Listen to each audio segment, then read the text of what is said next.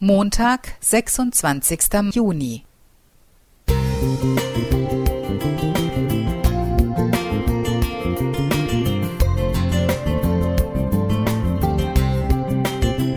Ein kleiner Lichtblick für den Tag.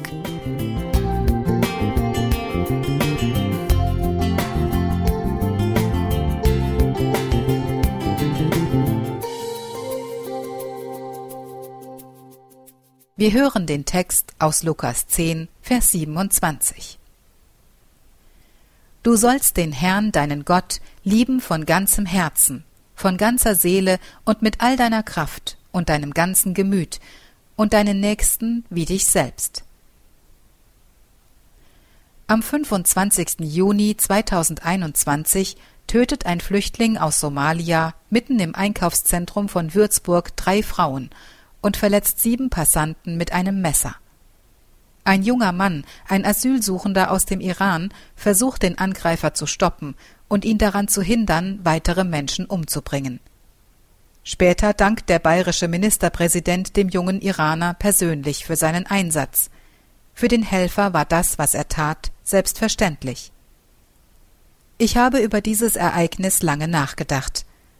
Da ist auf der einen Seite der Angreifer, der seinen Hass, seinen Frust, seine Unzufriedenheit an Menschen auslässt, die ahnungslos ihres Weges gehen.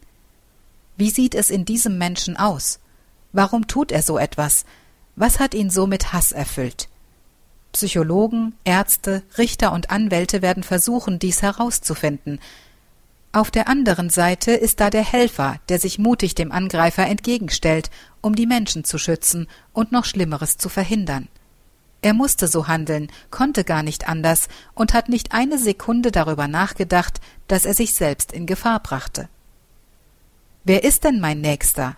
Lukas 10, Vers 29, fragte ein Schriftgelehrter Jesus. Und dieser antwortete mit dem Gleichnis vom barmherzigen Samariter. Zwei hohe Würdenträger gingen an dem Verletzten vorbei, ohne zu helfen. Ein Ausländer kümmerte sich um ihn.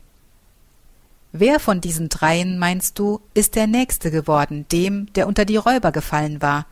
Vers 36, fragte Jesus den Schriftgelehrten. Der die Barmherzigkeit an ihm tat, antwortete dieser, und Jesus sagte, so geh hin und tu desgleichen.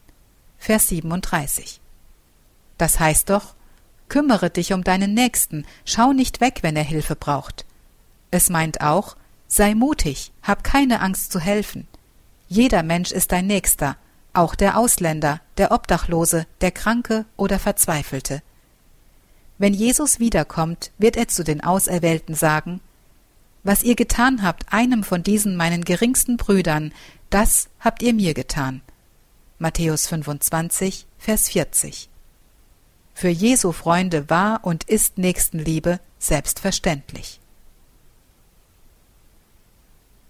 Margarete Oswald you.